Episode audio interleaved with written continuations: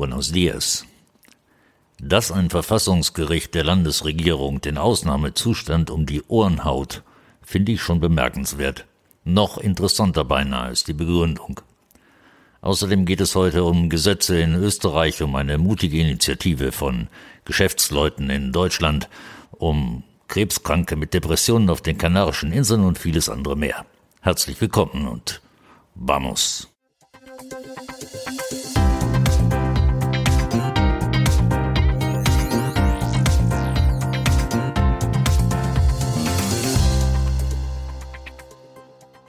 In der Nacht zum 2. Januar hat das äquatorianische Verfassungsgericht überraschend den über das Land verhängten Ausnahmezustand für verfassungswidrig erklärt.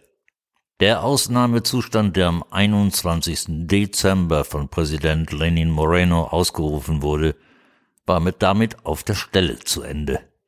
Im Dekret 1217 hatte Moreno am 21. Dezember den Notstand wegen öffentlicher Notlage im gesamten Staatsgebiet ausgerufen, da die Ausbreitung von Covid-19 aufgrund von Menschenansammlungen sowie eine aus Großbritannien angeblich importierten Mutation mit höherer Virulenz zugenommen hatte. So hieß es jedenfalls. Darin enthalten war auch der Virenschutz für Autos. So durften Pkw mit ungerader Nummer im Kennzeichen nur montags, mittwochs und freitags auf die Straße Autos mit gerader Endnummer dienstags, donnerstags und samstags. Sonntags bleibt das Virus in Ecuador im Bett liegen und hat dienstfrei, denn sonntags durften alle Autos fahren. In einer Erklärung stellt das Gericht fest, dass es nicht gleichgültig sei gegenüber den Folgen für das öffentliche Gesundheitssystem, wenn die Tendenz der Krankenhauseinweisungen weiter zunehmen sollte. Konjunktiv und auch nicht gegenüber der möglichen Auswirkungen der neuen Mutation des Virus. Das Gericht betont jedoch, dass es nicht an ihm liegt, dann zu bestimmen, welche Maßnahmen der öffentlichen Ordnung notwendig sind, um mit den Folgen der Pandemie umzugehen, sondern es muss sich auf die Rechtfertigung und die Gründe konzentrieren, die im Dekret angeboten werden. Jetzt wird's interessant. Nach Ansicht des Gerichts ist der Ausnahmezustand für außergewöhnliche Situationen vorgesehen, die nicht durch das normale Rechtssystem und die Institutionen gelöst werden können. Ohne die Schwere der Folgen der Pandemie, auf die sich das Dekret bezieht, zu ignorieren, weist das Gericht darauf hin, dass diese angebliche Pandemie durch ihre unbestimmte Dauer gekennzeichnet ist. Denn das Virus verschwindet nicht morgen wieder. Aus diesem Grund kann eine Regelung, die als vorübergehend und ausnahmsweise konzipiert ist, nicht aufrechterhalten werden, solange die Pandemie und ihre Folgen andauern.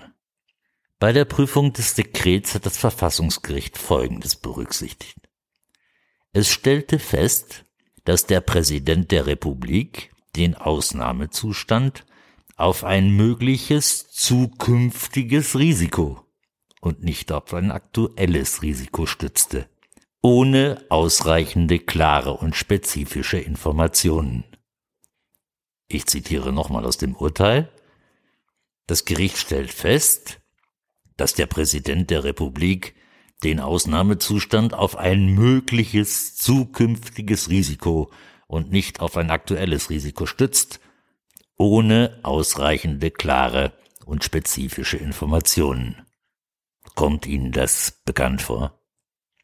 Da Ausnahmezustände unter aktuellen und bestimmten Umständen wirken, wurde die Beweislast für das tatsächliche Eintreten der Ereignisse nicht erfüllt. Das Gericht sagt zwar, dass es sich der Ernsthaftigkeit der Pandemie und ihrer Auswirkungen auf Recht, Leben, Gesundheit und anderes bewusst ist. Aber um eine öffentliche Katastrophe darzustellen, müssten die Ereignisse, die den Ausnahmezustand rechtfertigen, nicht nur schwerwiegend, sondern auch unvorhersehbar sein. Das Gericht stellt fest, dass nach mehr als neun Monaten einer Pandemie in Ecuador und weltweit nichts mehr unvorhersehbar ist. Folglich kommt man also zu dem Schluss, dass der Sachverhalt, auf den sich die Erklärung stützt, nicht die Ursache für die in der Verordnung angeführte öffentliche Notlage darstellt. Darüber hinaus erinnert das Gericht daran, dass sie zuvor gewarnt hatten, dass sie keine neue Erklärung zu denselben Tatsachen zulassen wird, die den öffentlichen Notstand bei zwei früheren Gelegenheiten mit ihren jeweiligen Verlängerungen begründet hatten. Bei der Analyse dieser neuen Erklärung stellt das Gericht fest, dass der Erlass im Allgemeinen auf denselben Tatsachen beruht wie bei den beiden vorigen Anlässen. Folglich entschied es, dass eine neue Erklärung, die auf demselben Sachverhalt beruht, nicht zugelassen werden darf. Das Gericht konnte auch nicht feststellen, dass die Tatsachen, die diesen Ausnahmezustand motiviert haben, nicht durch gewöhnliche Verfassungsregime überwunden werden können. Es wies also darauf hin, dass der Ausnahmezustand für außergewöhnliche Umstände vorgesehen ist und daher sollte die Regierung ihrer Meinung nach diese Situation durch Maßnahmen regeln, die perfekt auch ohne Ausnahmezustand zur Verfügung stehen. Oder im Klartext. Hier herrscht keine Ausnahmesituation. Nach neun Monaten Pandemie weiß längst jeder, woran er ist, und der Regierungschef hat mal eben verfassungswidrig seine Machtbefugnisse überschritten und den Ausnahmezustand ausgerufen, weil er kann. Wie man jetzt sieht, kann er nicht.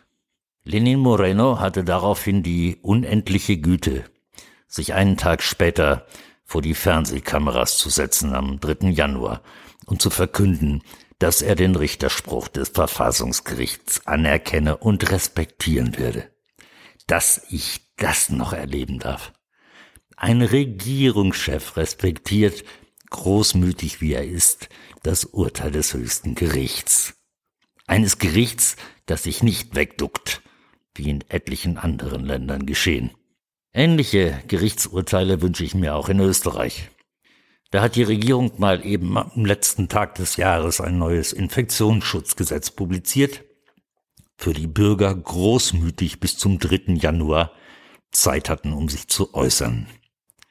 Auch die Opposition wurde komplett überfahren und kündigte jetzt wütend Widerstand an. Solche einschneidenden Gesetzesänderungen zwischen Silvester und dem 3. Januar abhandeln zu wollen, die Bürgerrechte derart einschränken, das ist blanker Hohn und schlicht eine Unverschämtheit dem Souverän gegenüber. Wir erinnern uns hoffentlich, nicht die Regierung ist der Souverän, sondern das Volk. Solche und viele andere Dinge gehen jetzt gerade durch, weil alle auf ein Virus starren, versuchen möglichst ohne Depressionen durch den Lockdown der zweiten, dritten, vierten Welle zu kommen und weil sie sich erhebliche Sorgen um ihre Zukunft machen und die ihre Kinder. Es nützt aber nichts. Freiheit nutzt sich ab, wenn man sie nicht nutzt. Bürgerrechte verschwinden, wenn man sie nicht aktiv und entschlossen zu verteidigen bereit ist, notfalls dann eben auch zwischen Silvester und Neujahr. Angesichts dessen gefällt mir übrigens die geplante Aktion in Deutschland sehr gut. Unter dem Titel Wir machen auf hat sich ein Zusammenschluss von Selbstständigen gegründet und kündigt an, ab dem 11. Januar die Ladentüren zu öffnen, egal was die Politik dazu zu sagen hat. Weitere Lockdowns würden nicht mehr akzeptiert. Die Webseite dieser Herrschaften ist wegen übergroßen Andrangs schon mehrmals in die Knie gegangen und auch auf Twitter ist der Hashtag Wir machen auf inzwischen trending topic. Ich hoffe, dass sich viele Selbstständige und auch Solo-Selbstständige diesem Aufruf anschließen, denn eins ist klar. Die Zeit der Wattebäuschen ist definitiv vorbei. Es bringt nichts mehr zum hundertsten Mal die Untauglichkeit des geradezu kriminellen Drostentests diskutieren zu wollen oder zu demonstrieren, dass die Gesamtsterbezahlen des Jahres 2020 nirgendwo, absolut nirgendwo, irgendeine Pandemie erkennen lassen. Die gibt es nicht und es hat sie nie gegeben. Was es dagegen sehr wohl gibt, sind Millionen und Abermillionen Menschen, die weltweit durch die Maßnahmen entweder gestorben sind oder ins Elend getrieben wurden. Das Virus ist überaus rassistisch, ist Ihnen das aufgefallen?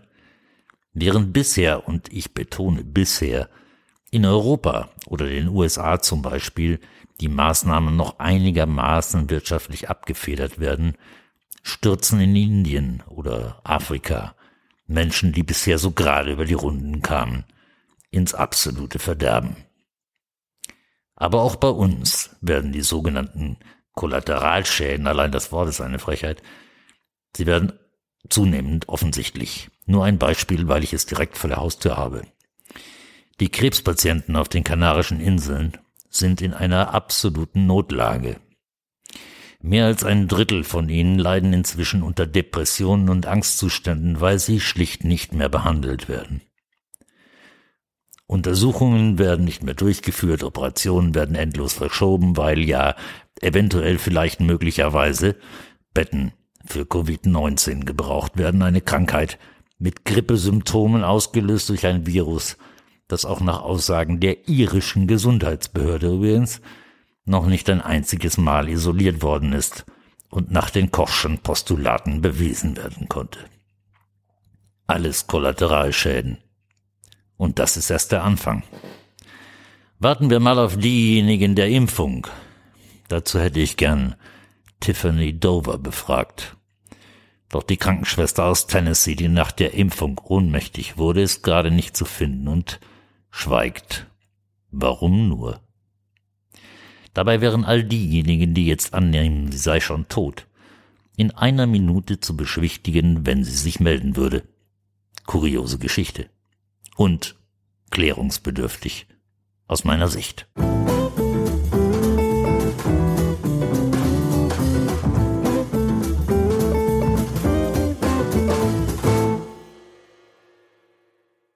Generell mag ich aber auch nicht mehr über Impfungen reden. Wer sich fremdes genetisches Material in den Körper transportieren lassen will, soll es einfach tun. Wehren, und zwar mit aller Vehemenz, muss man sich aber gegen eine eventuelle Impfpflicht, die in einigen Ländern durchaus diskutiert wird, vor allem aber auch gegen den Impfzwang, der diese politisch unpopuläre Pflicht ersetzen soll. Vorteile für Geimpfte sind ebenso wenig zu akzeptieren wie Nachteile für Menschen, die im Augenblick aus welchen Erwägungen auch immer lieber auf den Impfstoff verzichten, der gerade als Menschenexperiment gespritzt wird. Wie sagte Wieler, der Tierarztexperte und RKI-Chef, wir gehen alle davon aus, dass im nächsten Jahr Impfstoffe zugelassen werden. Wir wissen nicht genau, wie die wirken, wie gut die wirken, was die bewirken, aber ich bin sehr optimistisch, dass es Impfstoffe gibt. Nun bestehen die Faktenchecker darauf, dass er das Mitte Oktober gesagt hat. Ja und? Welche überragenden Erkenntnisse liegen denn seitdem vor, die diesen gerade hilflos lächerlichen Satz entkräften sollen? Die Aussage der Impfstoffhersteller, dass ihr Stoff eine 95-prozentige Wirksamkeit bietet, vielleicht? Recherchieren Sie bitte mal selbst, tun Sie's auf welcher Sachlage diese Zahl zustande kam, diese 95 Prozent. Sie werden sich wundern. Sicher ist nur eins. Die Impfstoffe wurden genau an denen nicht getestet, die jetzt zuerst geimpft werden. An alten und schwachen Menschen. Das sage ich nur, toi, toi, toi. Wie sagte mir neulich ein Rechtsanwalt, der als Betreuer für 30 Bewohner von Altenheimen eingesetzt ist, und ich zitiere, Jetzt kann ich mich entscheiden, ob ich verklagt werde, weil ich bei einer Impfung eines Mandanten nicht zustimme und der an Covid stirbt, oder ob ich zustimme und er stirbt dann an der Impfung. Ein ständiger Rekapporteur hat mich gebeten zu sagen, was ich für 2021 erwarte und wie man damit umgehen soll. Ist Ihnen vielleicht aufgefallen, dass es keinen Ich wünsche Ihnen ein frohes neues Jahr Podcast gegeben hat? Eben deswegen. Ich erwarte kein frohes neues Jahr, sondern befürchte tatsächlich, dass sich nicht wenige, die froh waren, als 2020 endlich Geschichte war, bald wieder genau dorthin zurückwünschen. Ich erwarte mehr Wasserwerfer. Eine sich wirtschaftlich extrem verschärfende Situation, Pleitewellen, und möglicherweise Schlimmeres. Einfach deswegen, weil ich nicht erwarte, dass Politik und Medien und damit die von ihnen beeinflussten Zeugen Coronas der Bevölkerung auch nur einen einzigen Schritt zurück machen würden. Im Gegenteil. Vermutlich wird man das inzwischen beliebte Motto fortführen, das da heißt, wir beschließen Maßnahmen, wenn die nichts nützen, beschließen wir härtere Maßnahmen und wenn die auch nichts nützen, dann verlängern wir sie. Was Sie dagegen tun können? Nun, zwei Dinge vor allem. Erstens, sagen Sie klar Ihre Meinung, aber ruhig und sachlich, weil Adrenalin kein Argument stärker macht und Sie schwächer auf die Dauer. Zweitens aber, und das ist noch viel wichtiger, werden Sie sich selbst darüber klar, dass es jetzt unangenehm wird, und zwar sehr. Machen Sie sich bewusst, dass es viel schlimmer werden wird und muss, bevor überhaupt eine Chance auf Besserung besteht. Das halten Sie nur aus, wenn Sie sich erstens nicht immer weiter in den Nachrichtenstrudel der Weltseuche ziehen lassen. Also koppeln Sie sich ab von den Medien ein bisschen, machen Sport, gehen Sie spazieren. Reden Sie mit Freunden über andere Themen. Und zweitens, zweitens kann man diese Situation mindestens insofern als Chance sehen, als es jetzt die Gelegenheit gibt, über sich selbst nachzudenken. Darüber, was ihr Leben bisher ausgemacht hat und darüber, was ab morgen passieren soll. Leben, das man nicht hat, kann man nicht verlieren. Deswegen steht nicht Leben schützen im Grundgesetz ganz vorne, sondern die Würde des Menschen ist Priorität. Leben ohne Würde und ohne Sinn ist keins. Jeder sollte sich überlegen, ob man nicht sehr viel mehr Angst vor dem Verlust von Würde und Lebenssinn haben muss als vor einem Versagervirus, das nicht einmal in der Lage ist, Gesamtsterblichkeiten in der Bevölkerung bemerkenswert zu erhöhen. Falls Sie nicht verstehen, was ich damit meine, reden Sie mal mit den Bewohnern einer beliebigen Seniorenresidenz darüber, was Würde und Sinn genau sind oder ob Leben alleine wirklich reicht. Ich bin sicher, Sie kommen, bekommen dort nachhaltige Antworten darauf. Ich nehme an, Sie und ich, wir werden Flagge zeigen müssen dieses Jahr und nicht nur in Facebook oder Twitter. Wir werden entscheiden müssen, wer wir sind wie wir in Zukunft leben wollen, was wir noch hinzunehmen bereit sind und was ganz sicher nicht mehr an Freiheitseinschränkungen, auch wenn es zunächst persönliche Nachteile mit sich bringen mag. Und dann werden wir genau demgemäß handeln müssen. Entschlossen, ruhig und tatkräftig. Und im Bewusstsein, dass wir vielleicht erst jetzt im Erwachsensein eines Menschenlebens angekommen sind und alles vorher Schein und Kulisse war. Keine angenehme Erkenntnis möglicherweise, aber eine wichtige. Und, das glaube ich fest, mittel- und langfristig wird sie jedem Einzelnen in seiner Persönlichkeitsentwicklung nützen. Tja, und wenn wir wirklich gar nicht weiter wissen, dann, dann rufen wir in Lilienthal an und fragen, was wir jetzt tun sollen. Bleiben Sie stark und gelassen. Hasta la Victoria.